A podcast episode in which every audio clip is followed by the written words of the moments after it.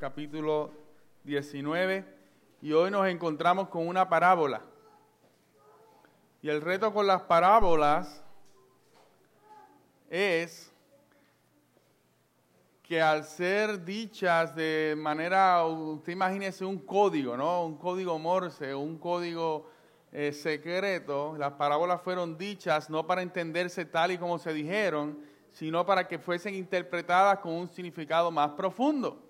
Y para ellos tenemos que usar prácticamente toda la Biblia para poder entender y descubrir lo que esas parábolas dicen. Así que seamos pacientes hoy. Tal vez vamos a estar saltando un poquito más de lo normal a través de la Biblia. Yo traté de, mantenerlo lo más reducido posible para, para que no, no terminemos mareados aquí en la mañana de hoy. Pero acompáñeme entonces, vamos a leer eh, el del capítulo, eh, capítulo 19, del versículo 11 hasta el versículo 27 y luego vamos entonces a, en cierta manera, desempacar y comenzar a ver qué es lo que Dios, la palabra de Dios, lo que Dios dispuso desde la eternidad, estuviese escrito aquí para alimentar y para hablar a nuestra vida. Amén. Vamos allá. La palabra de Dios dice de la siguiente manera, estando ellos oyendo estas cosas, continuando Jesús dijo una parábola, porque él estaba cerca de Jerusalén y ellos pensaban que el reino de Dios iba a aparecer de un momento a otro. Por eso dijo, cierto hombre de familia noble fue a un país lejano a recibir un reino para sí y después volver. Y llamando a diez de sus siervos, les dio diez minas y les dijo, negociad con esto hasta que yo regrese. Pero sus ciudadanos lo odiaban y enviaron una delegación tras él diciendo, no queremos que éste reine sobre nosotros. Y sucedió que al regresar, a, regresar él, después de haber recibido el reino, mandó a llamar a sus a su presencia aquellos siervos a los cuales había dado el dinero para saber lo que habían ganado negociando. Y se presentó el primero diciendo, Señor, tu mina ha producido diez minas.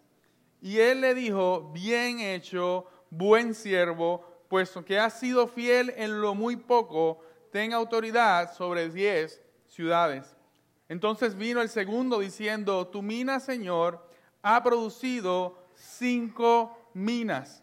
Y dijo también a este, y tú vas a estar sobre cinco ciudades. Y vino otro diciendo, Señor, aquí está tu mina, que he tenido guardada en un pañuelo, pues te tenía miedo, porque eres un hombre exigente que recoges lo que no depositaste y ciegas lo que no sembraste. Y él le contestó, siervo inútil, por tus propias palabras te voy a juzgar. ¿Sabías que yo soy un hombre exigente, que recojo lo que no deposité y ciego lo que no sembré? Entonces, ¿por qué no me pusiste mi dinero en el banco y al volver yo lo hubiera recibido con los intereses? Y dijo a los que estaban presentes, quitadle la mina y dádsela al que tiene las diez minas. Y ellos le dijeron, Señor, él ya tiene diez. Hoy digo que a cualquiera que tiene más le será dado, pero al que no tiene aún lo que tiene, se le quitará. Pero a estos mis enemigos, que no querían que reinara sobre ellos, traedlos acá, matadlos delante de mí la palabra del Señor. Gracias, Padre, por tu palabra, que ella ilumine nuestros corazones, que ella hable a nuestras vidas y nos convenza, Señor, de vivir una vida obediente que busca agradarte únicamente a ti sobre todas las cosas. En el nombre de Jesús, amén y amén.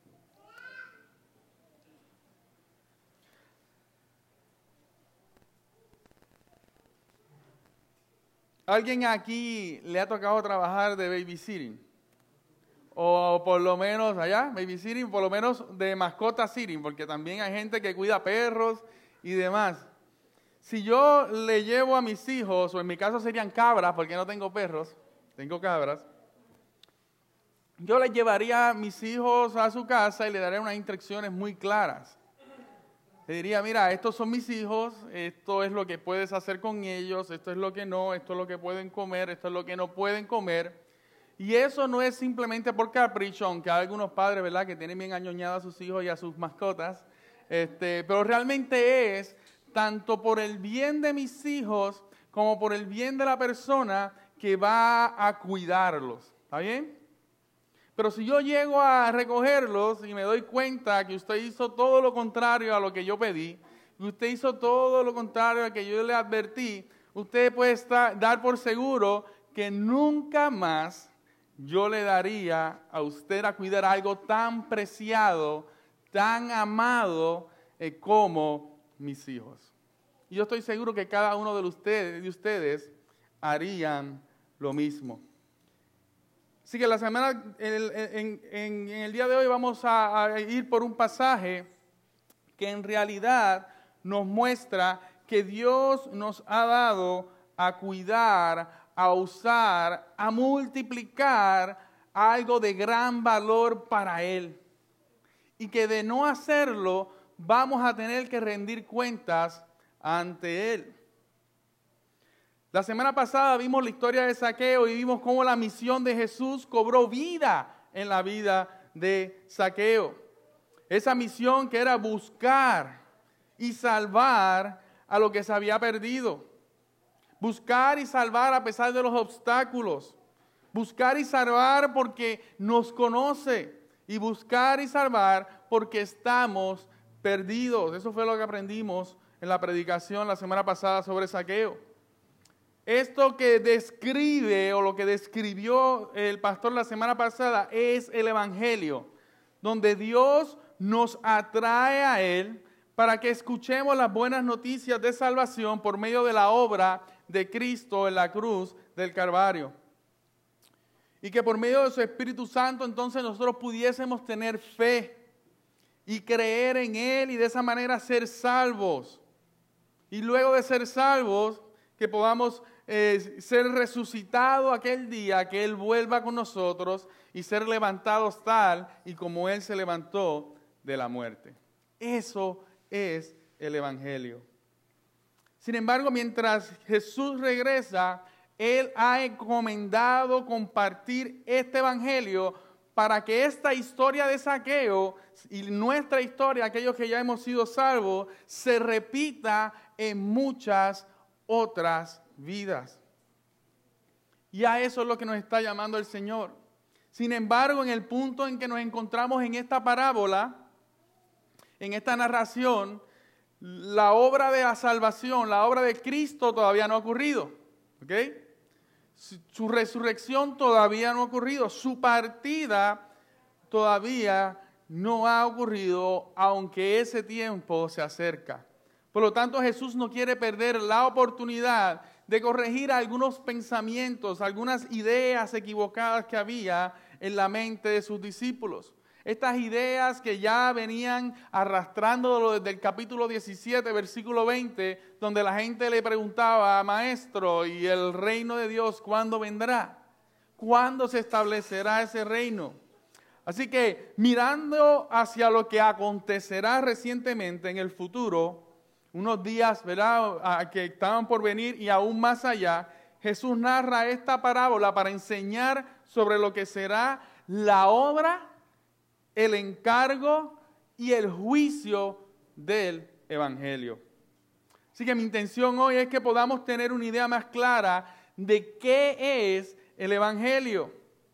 Porque el Evangelio es el que nos llama, y esto lo vamos a ver en el versículo 13 el Evangelio es el que nos busca, como dijimos la semana pasada. El Evangelio entonces es el que nos da ese encargo. Y el Evangelio es el que cuando nuestro Maestro regrese, cuando nuestro Rey regrese, va a juzgar si realmente ese Evangelio está o no está en nuestras vidas. El entender esto eh, eh, mi intención es que al entender esto, el que no haya recibido el Evangelio pueda arrepentirse y vivir una vida de obediencia ante el Rey de todo lo creado. y el que ha sido salvo que pueda demostrar su fe en la manera en que vive mientras la venida de Cristo se hace una realidad. Así que vamos directo entonces al texto y vamos a ver qué es esta parábola. Y de manera general no podemos confundir esta parábola con la de Mateo 25. Esta parábola se da eh, fuera de Jerusalén. Jesús, ¿verdad? No va en camino hacia Jerusalén, pero no ha llegado. Y esta parábola se da en Jerusalén, la de Mateo 25 se da en el, en, en el olivo, en el jardín de los olivos, en Jerusalén. O sea que son dos parábolas que se dan en dos momentos diferentes. La parábola en Mateo se eh, enfoca en únicamente los discípulos, que son los que están alrededor de él. Aquí él está hablando a sus discípulos, pero también a la, multitud que le rodea. Aquí en Lucas, las minas representan un depósito eh, igual a todos, ¿verdad? el, depósito fue igual a cada uno de sus siervos que representa el Evangelio. Los talentos que se depositan en Mateo 25 son aquellas habilidades, aquellos dones que Dios le iba a dar a sus discípulos para llevar a cabo la obra y, la expansión del Evangelio, ya fuese predicando el Evangelio o sirviendo a la iglesia. Es por eso que esos dones eran de diferentes cantidades, esos talentos tenían diferentes cantidades, pero con respecto al Evangelio, el Evangelio se nos da por igual a todos y cada uno de nosotros porque es un evangelio y es igualmente efectivo en aquellos a los que Dios ha llamado. Así que, ¿cuál es el propósito entonces de esta parábola? Esto lo podemos ver en el versículo 11.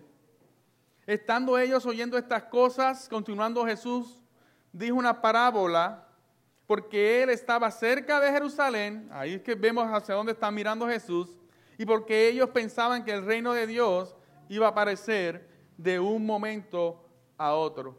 En este versículo podemos ver cómo los ojos de Jesús cambian de saqueo y la obra de salvación que había hecho en esta persona hacia lo que le esperaba ahora en Jerusalén, donde le esperaba la traición, el castigo, la tortura, el dolor, la ira, el juicio del Padre sobre él donde le esperaba su muerte. Esa muerte que no le pertenecía a él, sino que nos pertenecía a nosotros a causa de nuestros pecados. Pero por otro lado también Jesús tenía los oídos puestos en los corazones de sus discípulos y aquella gente que estaba a su alrededor, que todavía pensaban que este reino iba a ser uno de aquí y ahora. Y ellos se peleaban por quién iba a estar sentado al lado en, su trono. Y ellos querían, ¿verdad?, toda esta exposición porque pensaban que ese reino se iba a establecer en el momento.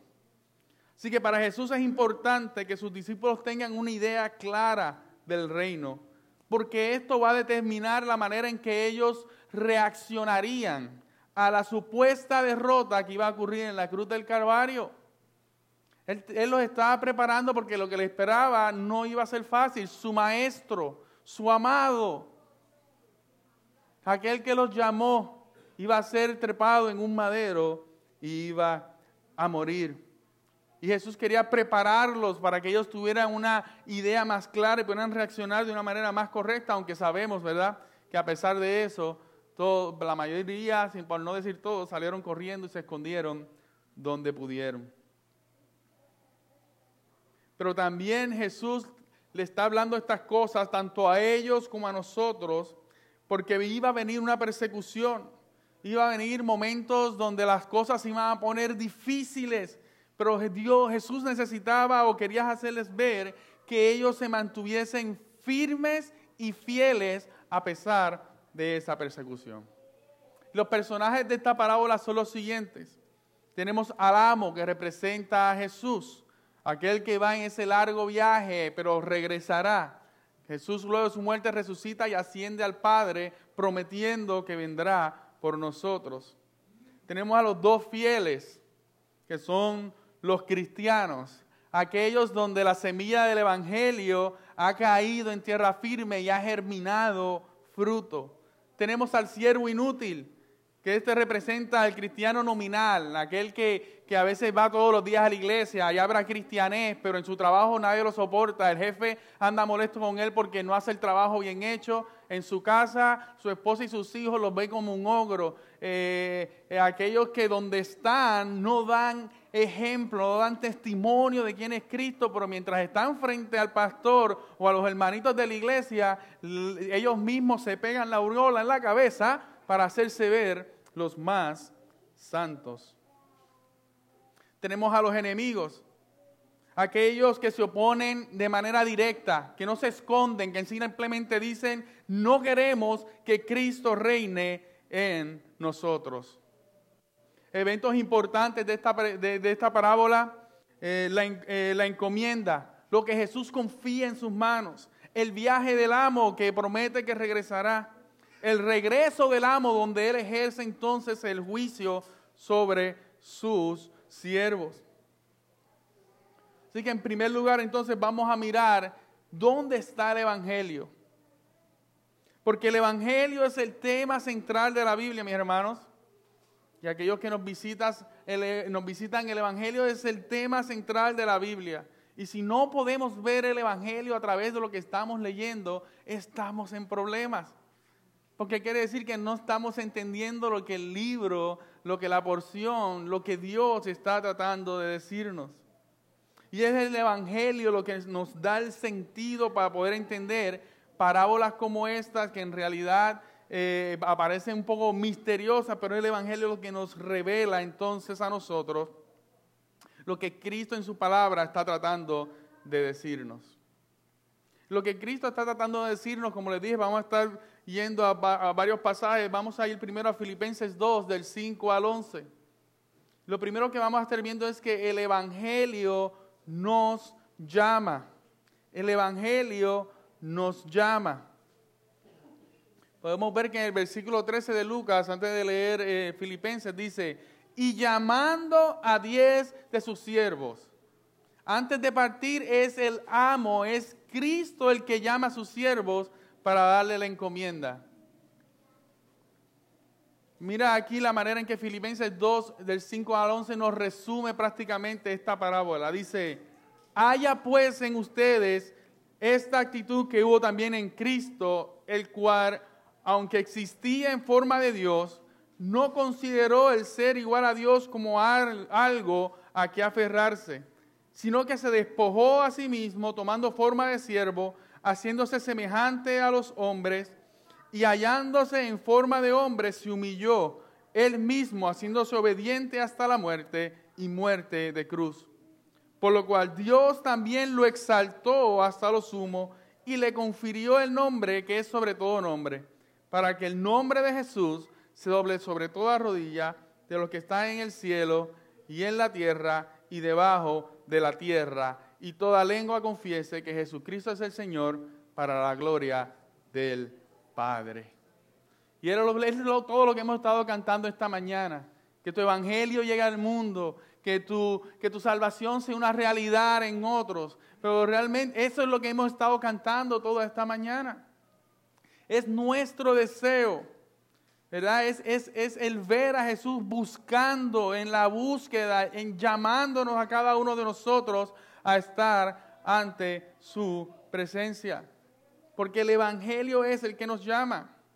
Este hombre noble representa a Jesús, quien siendo Dios se hizo hombre, como vimos ahí en Filipenses, y caminó entre nosotros viviendo una vida perfecta. Aquella vida perfecta que tú y yo nunca pudiéramos vivir. Anunciando la venida de su reino que le sería dado por el Padre luego de cumplir su misión en la tierra. Por eso es que en Filipenses vemos que Él es exaltado y en su regreso toda rodilla tendrá que doblar porque Él es el Rey y Señor de señores. Un rey al que nosotros, como vemos ahí, no vamos a poder oponer como hicieron los, los enemigos. Un rey al cual no vamos a poder decirle a Dios, Dios, realmente este no me gusta. Jesús, renuncia. no vamos a poder decir nada de esas cosas. Porque Él es el rey de todo lo creado, es el rey absoluto y únicamente a través de Él podemos recibir la salvación que Dios ha preparado para aquellos que serán llamados sus hijos. Jesús anuncia su reino. Jesús anuncia su misión. ¿Cuál era esa misión? Volvemos y repetimos de la semana pasada, buscar y salvar lo que se había perdido, como vimos en saqueo. Y esto lo vemos en el versículo 13, donde el amo, vimos ahí hace un rato que el amo llama a sus siervos, él los llama ante su presencia. Es Cristo el que llama. Es Cristo el que nos hace sus siervos. Es Cristo el que nos hace sus ciudadanos, sus seguidores. Cristo es el Evangelio y solamente Él ofrece ese Evangelio. No depende de nosotros. No depende que día tras día estemos buscando dónde está, dónde está Jesús, dónde puedo alcanzar salvación, dónde puedo alcanzar vida eterna. Únicamente Cristo lo ofrece y como vimos en saqueo, como hemos visto en todo este Evangelio, Cristo está buscando, está llamando, nos está revelando quién Él es. ¿Y por qué esta insistencia de Jesús seguir buscando lo que estaba perdido? ¿Acaso ahora este amo no está en este largo viaje y regresará luego? Hay varias contestaciones para eso. En primer lugar, nos ha dejado el Espíritu Santo para que por medio de él la gente sea convencida de pecado, entiendan el Evangelio y puedan venir a los pies de Jesús. Pero a través de esa búsqueda, sin merecerlo, sin necesitarnos, Dios nos ha añadido y nos ha llamado a ser parte de este equipo de rescate, a ser parte de este equipo de búsqueda.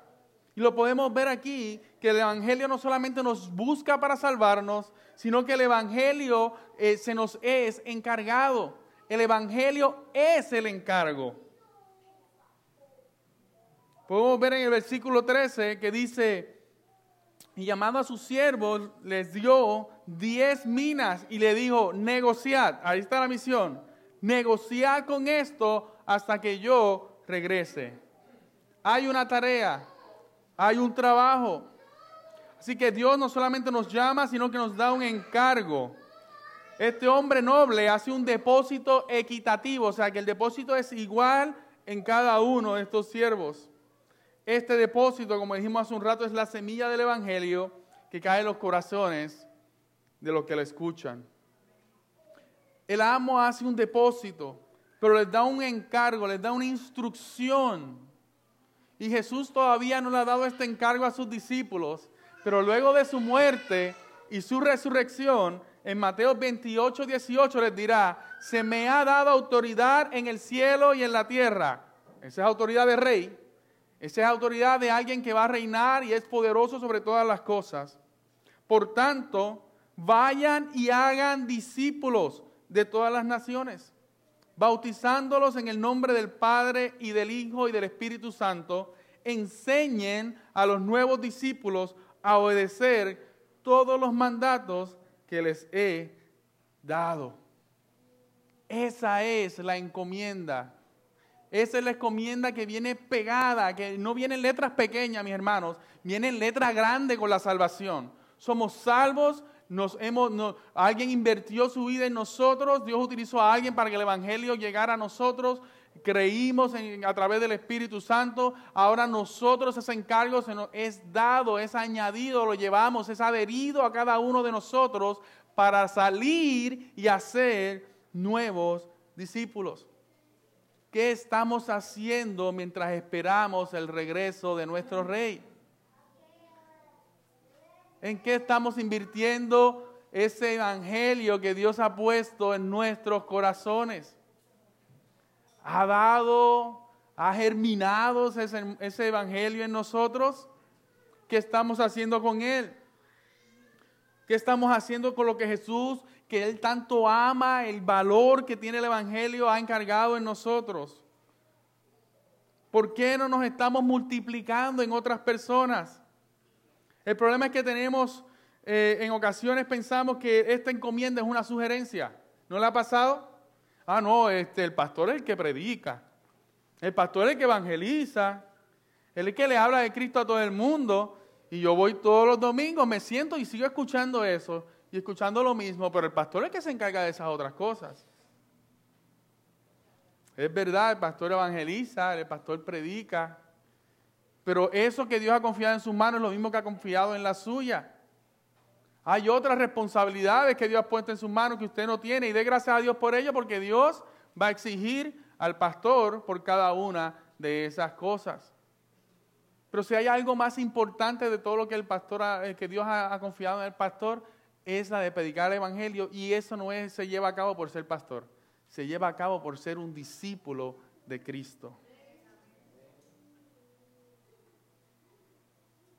Hemos tomado esto como una sugerencia.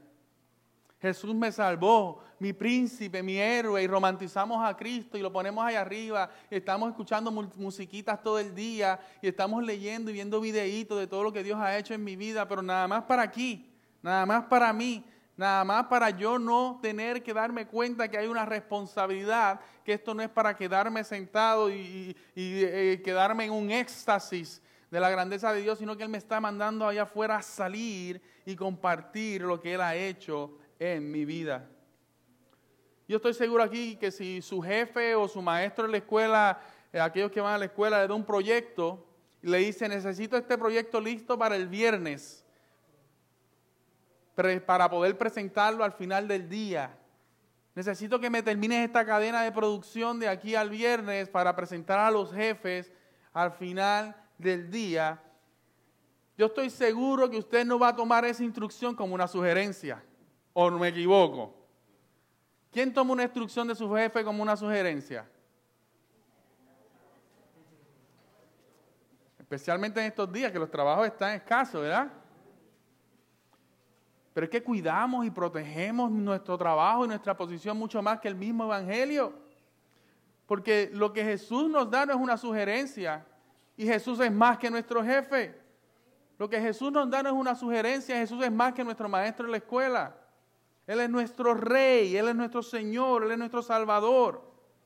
Hudson Taylor, misionero en la China a finales de los 1800, dijo lo siguiente. La gran comisión no es una opción para ser considerada sino un mandamiento para ser obedecido. No es, no es una comisión, que no es una opción para ser considerada, sino es un mandamiento para ser obedecido. Y nuestro rey ha dicho que va a regresar y nos ha dado una encomienda. ¿Qué nos impide el ser obediente a esta instrucción? ¿Qué está pasando que nosotros muchas veces nos olvidamos de la urgencia que hay de compartir el Evangelio? Serán los bienes que como el joven rico vive unas semanas atrás, tal vez te cueste entender que todo lo que Dios te ha dado no es para comodidad y disfrute tuyo, sino que es para invertirlo en el reino del Señor. A Dios le pertenece todo y lo que nos ha dado es de Él. Él lo está confiando en nuestras manos para que lo administremos. Pero esa confianza no tiene sentido si el Evangelio no está como base de esos bienes. Si el Evangelio no está como base de ese tiempo que el Señor nos da para poder hacer su trabajo o nuestro trabajo. Lo que tenemos no es nuestro, mis hermanos. Ore al Señor esta semana. Señor, eh, Señor, ¿cómo esto que tú provees a mí aunque sea un dólar, yo lo puedo invertir para que alguien conozca tu palabra. ¿Acaso es nuestro orgullo religioso? Como el fariseo que vimos hace unas semanas atrás, que oraba en la sinagoga y su orgullo no le permitía ser transparente ante un Dios que todo lo conoce y no puede ser engañado.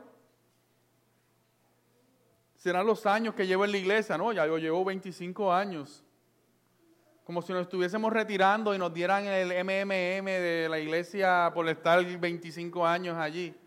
Y nos da privilegios, y nos da entradas, y nos da información adicional y bendiciones adicionales, porque somos senior espirituales. Y tenemos privilegios adicionales. No, porque es que yo doy muy buena ofrenda en la iglesia. Y mis servicios, cuando piden algo, yo soy el primero que estoy arreglando cosas allí. Todas estas cosas que tal vez podrían parecer buenas, pero están basadas en el orgullo y en lo que yo puedo hacer por Dios en vez de lo que Dios puede hacer por mí y ha hecho en mi vida para que entonces yo pueda salir y bendecir a otros. En un orgullo que lo que busca es la satisfacción propia. Lo logré. Saqué 100. Pero en medio de eso no hay ninguna adoración en vida a nuestro Dios. Dios, gracias porque únicamente por medio de ti me fue posible hacerlo. Tú te llevas toda la gloria y toda la honra. ¿Acaso es la enfermedad? El capítulo 18 vimos cómo la ceguera del hombre en el camino llevó a reconocer su necesidad de un Salvador. Fue la ceguera de ese hombre en el camino que le ayudó a entender, su limitación le ayudó a entender que él necesitaba la ayuda de aquel que estaba caminando frente a él. De no estar ciego de seguro nunca hubiese gritado, Padre, Jesús, Maestro, ven, sáname. Pero esa enfermedad no solamente le llevó a entender eso, sino que fue un instrumento que Dios utilizó para que aquellos que estaban a su alrededor se maravillaran del poder de Dios y vieran una señal que de aquel que caminaba en el camino era quien decía ser el enviado, el Hijo de Dios. No usemos nuestras circunstancias como excusa para no ser obedientes al encargo de Dios. Tu enfermedad te ha llevado a compartir con otros que de otra manera no tendrías oportunidad de compartir. ¿O acaso alguien visita la sala de emergencia nada más por divertirse y hablar con gente? ¿O acaso usted va a un lugar de terapia, de quimioterapia, nada más para sentarse y ver cómo está haciendo la gente? Si no es por una enfermedad, si no es por una situación difícil, usted nunca estuviese allí. Y en ese lugar Dios lo está poniendo para hacer luz. En ese lugar Dios lo está poniendo para multiplicar su evangelio en personas que no tienen esperanza, pero usted sí la tiene, sin importar si, si al final del tiempo usted fue sanado o no. Eso no determina el que si vamos a ser fieles o no, porque al final estaremos con el Señor ante su presencia y tal vez cuando estemos ante Dios y Él haga el juicio de que vamos a hablar hacia adelante, va a decir, ¿sabes qué? Buen siervo fiel. Mira aquí la persona con, que, con la que hablaste en sala de emergencia. Mira aquí la persona con la que hablaste en medio de este tratamiento o este tiempo difícil. Tal vez lo que te detiene es el miedo al rechazo, a la oposición, a la burla.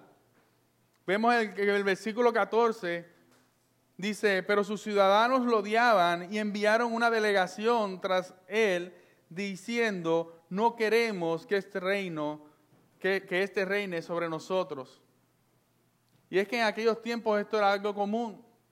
Los judíos tenían reyes que tenían que ir a Roma a recibir su reinado para entonces regresar y ser reyes. Esto, el rey Herodes, cuando Jesús nació, había sido alguien así, le fue a Roma en Roma le dieron el título y él vino a ejercer su reinado. Pero también habían reyes que eran muy malvados o la gente no los respetaba y iban entonces a donde, a, donde Roma decían, este rey no nos gusta, cámbialo. Para afuera, este rey para afuera, danos uno nuevo.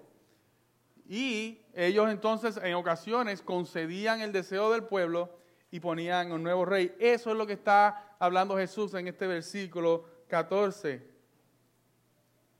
Y mire este encargo, cómo el amo le da el encargo a su siervo y les dice, en lo que regreso, ahora ustedes son mis representantes aquí en la tierra. Y by the way, en la tierra hay gente que está en contra de mí. La mayoría de estas personas se oponen a mi reinado. Por ahí los dejo para que negocien con el Evangelio.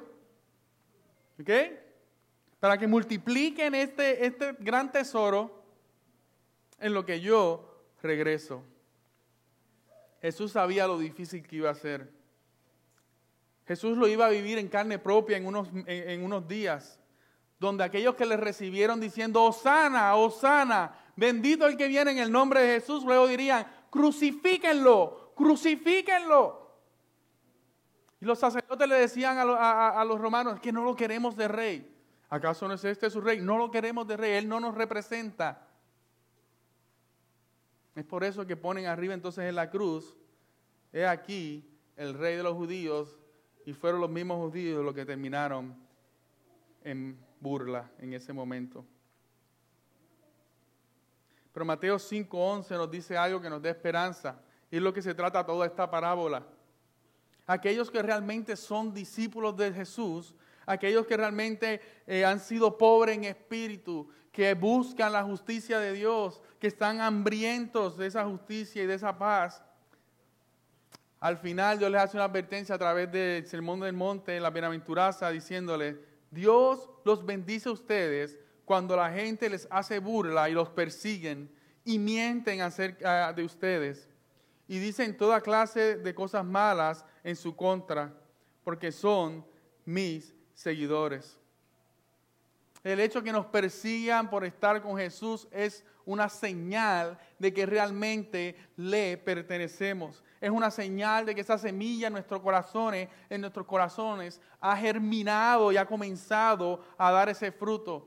Es esa hambre de ser justicia, esa hambre en ser agentes de paz. No simplemente de paz que todos estemos tranquilos, sino de paz entre Dios y el pecador. Es compartir el Evangelio para que el Evangelio sea una realidad y por eso vamos a ser perseguidos, vamos a ser burlados.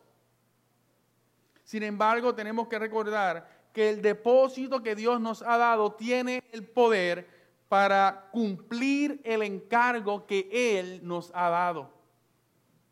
No nosotros. Él nos está llamando aquí a ser obedientes, pero es el depósito que ha puesto en nosotros lo que tiene el poder para cumplir este encargo. Y es por esto que entonces pasamos a la parte final de este sermón donde dice cómo el Evangelio entonces nos juzga. Ya vimos cómo el Evangelio nos llama, cómo el Evangelio nos da ese encargo, pero también vemos ahora cómo el Evangelio nos juzga y lo vamos a estar leyendo, viendo entre el capítulo 15 y 27.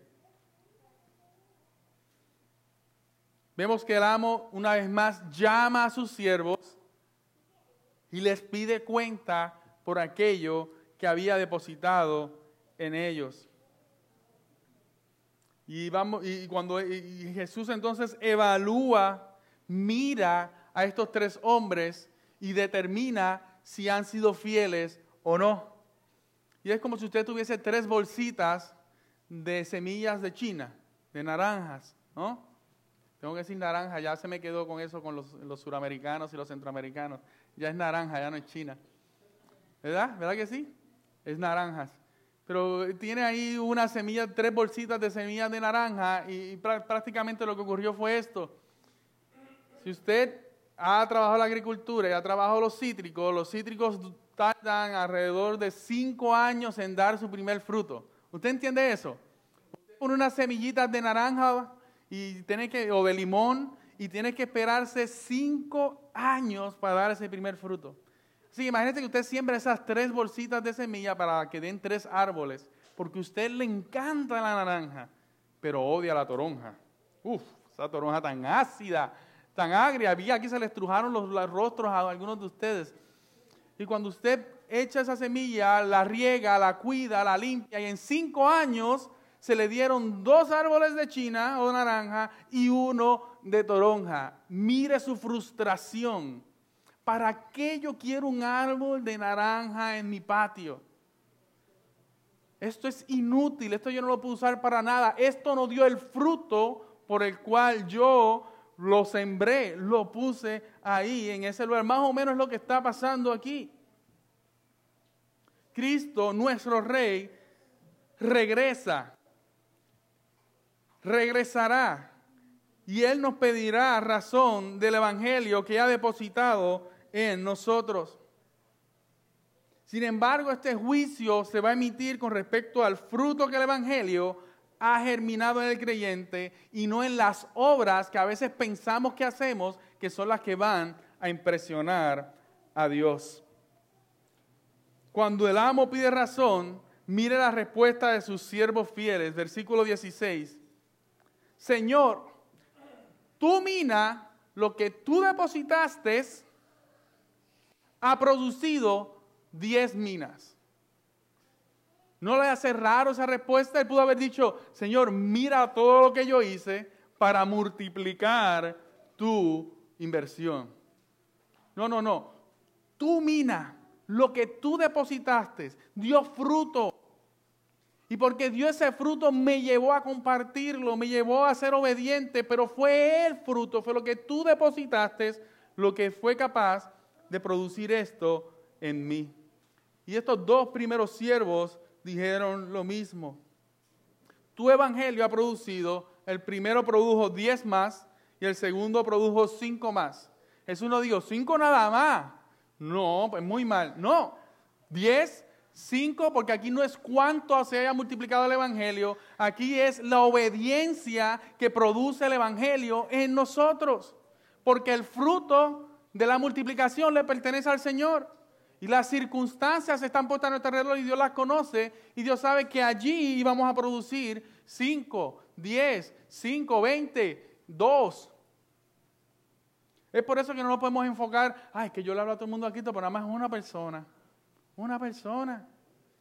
Hermano, usted siga compartiendo el Evangelio. Confíe en que el Evangelio va a dar su fruto porque en la eternidad se va a dar cuenta del verdadero fruto que dio su trabajo, su obediencia al Señor de los cielos, a nuestro Rey y Redentor.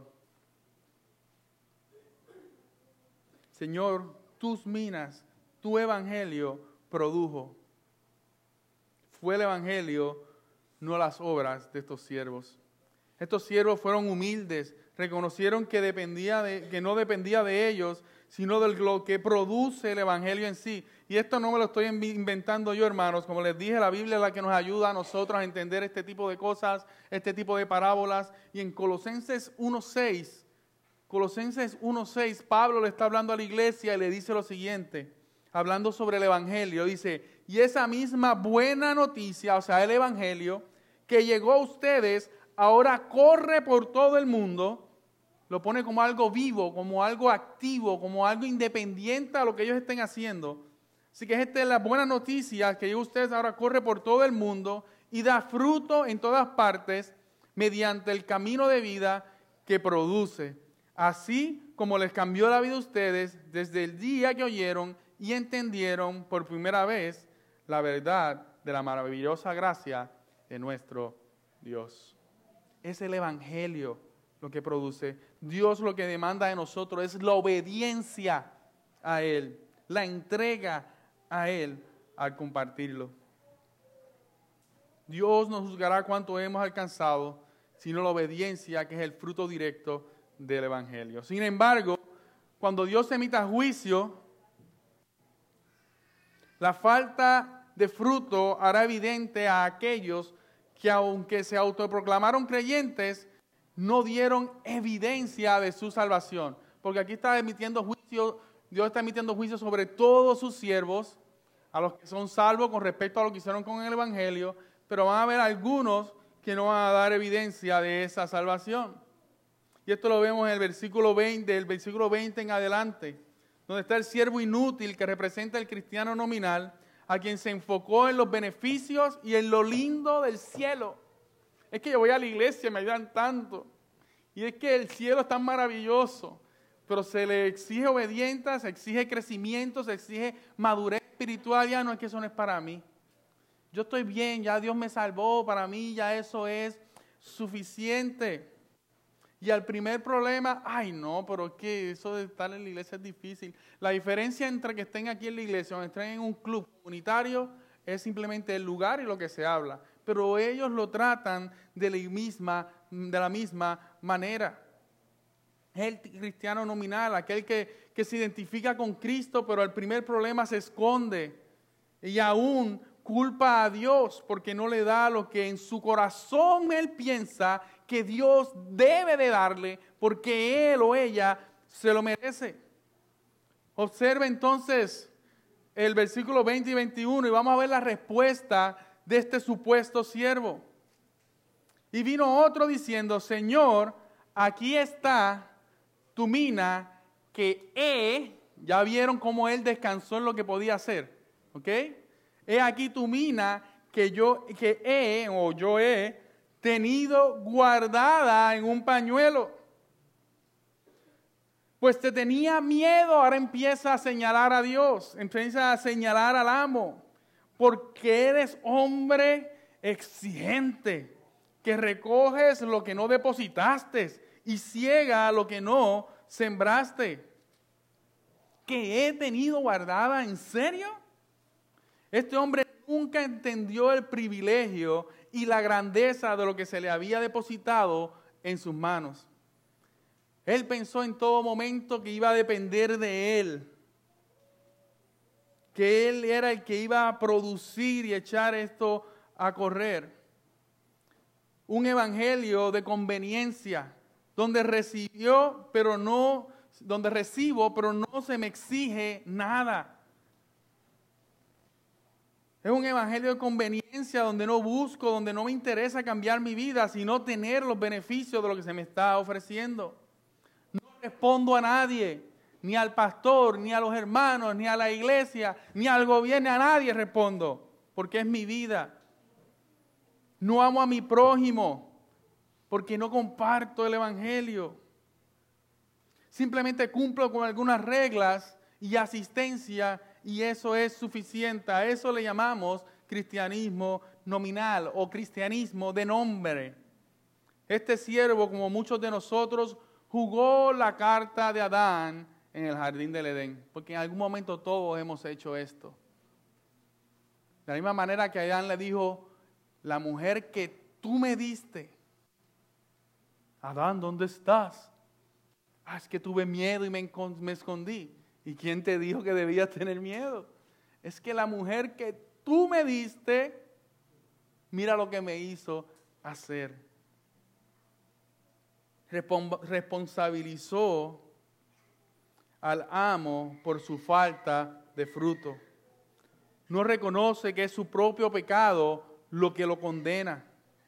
Aún más, sienta al amo en el banquillo de los acusados ¿Ha conocido gente así que sienta a Dios en el banquillo de los acusados diciendo, es que tú eres injusto, el que tú no amas, el que tú eres un mentiroso?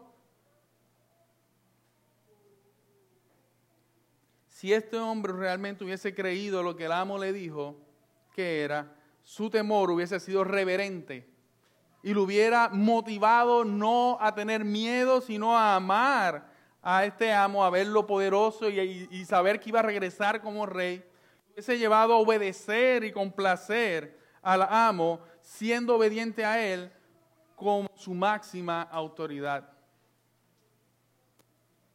Es por eso que Juan 14, 21 dice, el que tiene mis mandamientos y los guarda, ese es el que me ama. No es el que tiene mis mandamientos y se atemoriza y corre y me culpa y me señala por ellos, sino el que tiene, el que tiene mis mandamientos, o sea, ha escuchado mi palabra, ha escuchado mi evangelio, lo guarda en sí, eh, medita en él, ese evangelio produce en él, se desarrolla en él, germina en él. Ese es el que me ama. ¿Cuál fue el juicio de este falso siervo? Sus palabras revelaron lo que realmente había en su corazón. Se le quitó no la salvación, sino se le quitó lo poco que había podido entender de ella.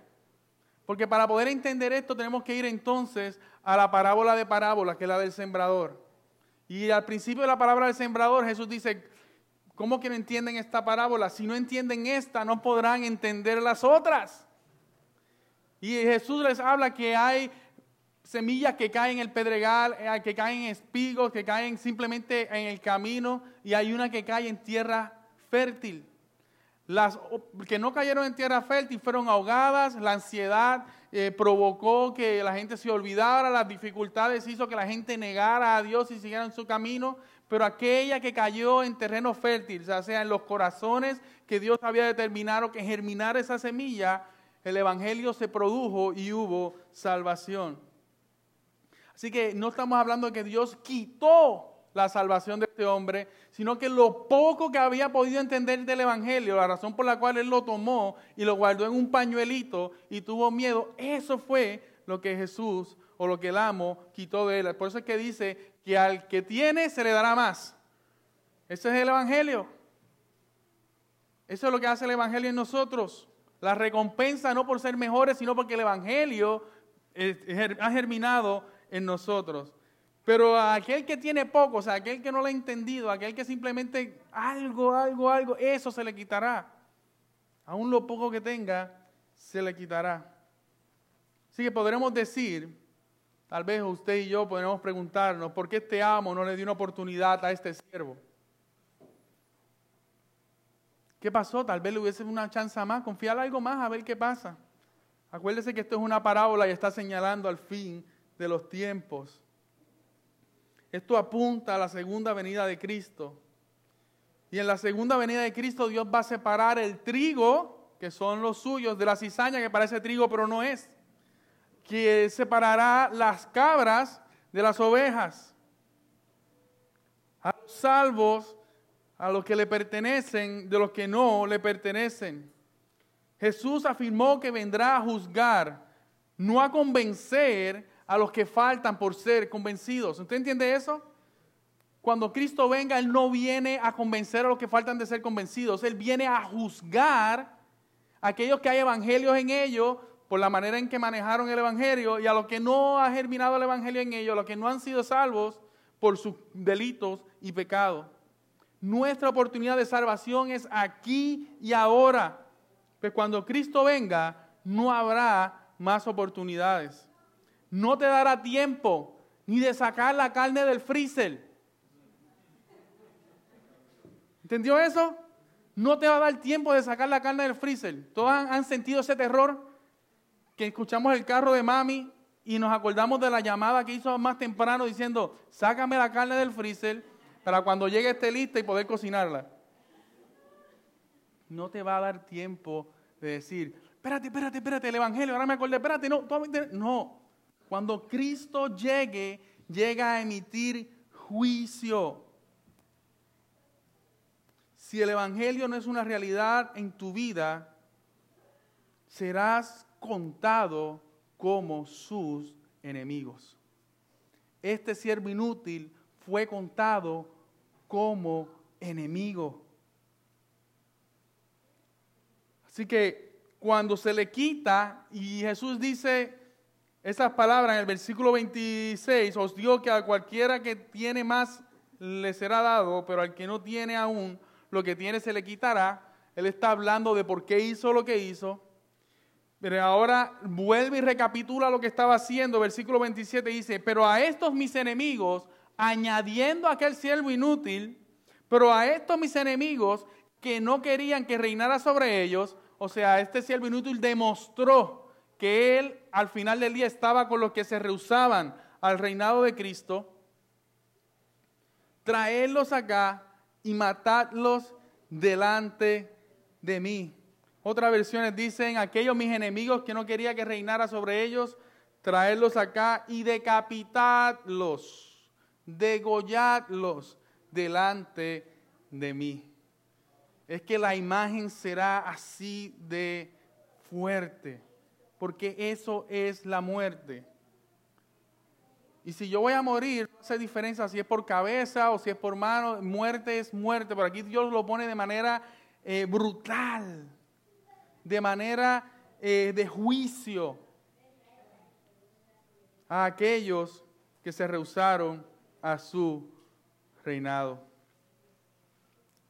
Si el Evangelio no ha germinado en tu vida, si hoy tú no puedes decir que hay fruto de esa vida, lamentablemente serías contado entre sus enemigos. Y sí, Dios es amor. Y sí, Dios es gracia. El que todavía hoy tengamos la oportunidad de escuchar su evangelio es muestra de ello. El hecho de que hoy todavía tú puedes escuchar que Dios, que Cristo vino y se hizo hombre y murió en la cruz del Calvario por tus pecados, para que a través de, nuestro de ese arrepentimiento y reconocer que Él es Dios, nosotros podamos tener vida eterna, es muestra de que Dios todavía está ejerciendo su amor y su gracia a nosotros. Pero llegará el día en que la justicia y la ira de Dios caerá sobre aquellos que se niegan a su reinado.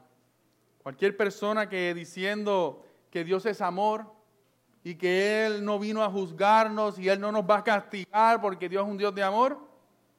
Aun cuando se identifique con Jesús, le está mintiendo. No le ama, porque si le amara, le advertiría hacia dónde va, vas a causa de tu pecado. No le ama y puede estar seguro que será señalado como inútil cuando regrese nuestro rey y será contado entre sus enemigos. Respondamos al llamado del Evangelio, demostrando obediencia a su encargo de multiplicarnos para ser hallados fieles ante su regreso. Y con esto termino. Si en esta mañana tú entiendes que has sido salvo, número uno, profundiza en el Evangelio de Cristo para que tu respuesta a Él sea el honrarle por medio de la obediencia de llevar a cabo su encargo. Pídele a Dios que te revele de qué manera Él quiere que usted utilice lo que te ha dado, ya sean bendiciones o dificultades, para que su evangelio sea multiplicado en otros y de, y de esa manera dar el fruto para poder ser hallado fiel en el día de su regreso. Número tres, si en este proceso te has dado cuenta que en realidad no habías entendido el Evangelio, arrepiéntete, vuélvete a Jesús. Todavía su gracia y su amor está disponible. Sé obediente a su mandato y permite que su Evangelio dé fruto digno de ese arrepentimiento. No sea que creyendo que eres cristiano, te encuentres con la sorpresa de ser contado como su enemigo. Pero tal vez hay alguien aquí que esté viviendo una vida de enemistad con Jesús. Que haya dicho de manera directa, no se esconde, abiertamente dice, Él no es mi rey, Él no será mi rey.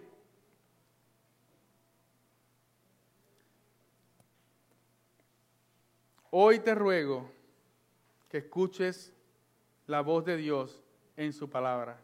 Hoy Él ha venido, ha expuesto su evangelio y ese evangelio llama, llama arrepentimiento, llama al perdón, llama a la vida eterna. Hoy todavía estás a tiempo. Hoy hay oportunidad de gozar de su amor y su gracia. Sin embargo, ante su regreso, su juicio y su justa ira será una realidad sobre sus enemigos y porque esta iglesia te ama y porque yo te amo, te ruego que oigas y respondas a ese llamado. Antes que tú te vayas de este lugar, permítenos aclarar tus dudas. Permítenos presentarte de una manera tal vez más extensa de quién es nuestro rey Permítenos aclararte dudas sobre su evangelio, sobre su encargo. Nosotros estamos seguros y sabemos que Él puede salvar, no importa cuál sea tu situación.